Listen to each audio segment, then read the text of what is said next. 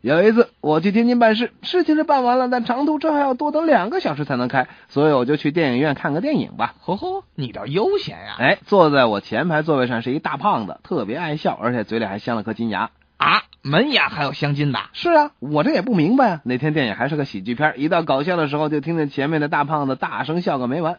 这这这有什么呀？这但个是问题不是出在他在笑，而是出现在电影院的服务员身上。服务员怎么了？哎，这个服务员工作特别认真，拿着手电筒四处巡视。猛然间看见中间座位上有点红黄色的光在一闪一闪。嗯，肯定是有人在电影院里抽烟。是啊，这服务员就站在过道上，用手电筒一照，对准那大胖子喊道：“把烟掐了！嘿，索尼呢？索尼呢？嘿，把烟掐了谁抽烟呐！”？这我也纳闷了，我们这片儿没人抽烟呐。没人抽烟呢，人家服务员喊什么呢？这时候服务员走过来，指着大胖子说：“索尼呢？你怎么不听呢？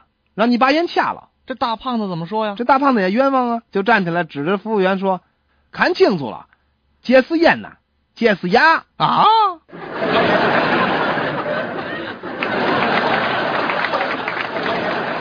爸爸，今天我得了一百分呢。呃，那你快来说说，嗯，语文五十分，数学三十分，自然二十分。呃，不你这孩子，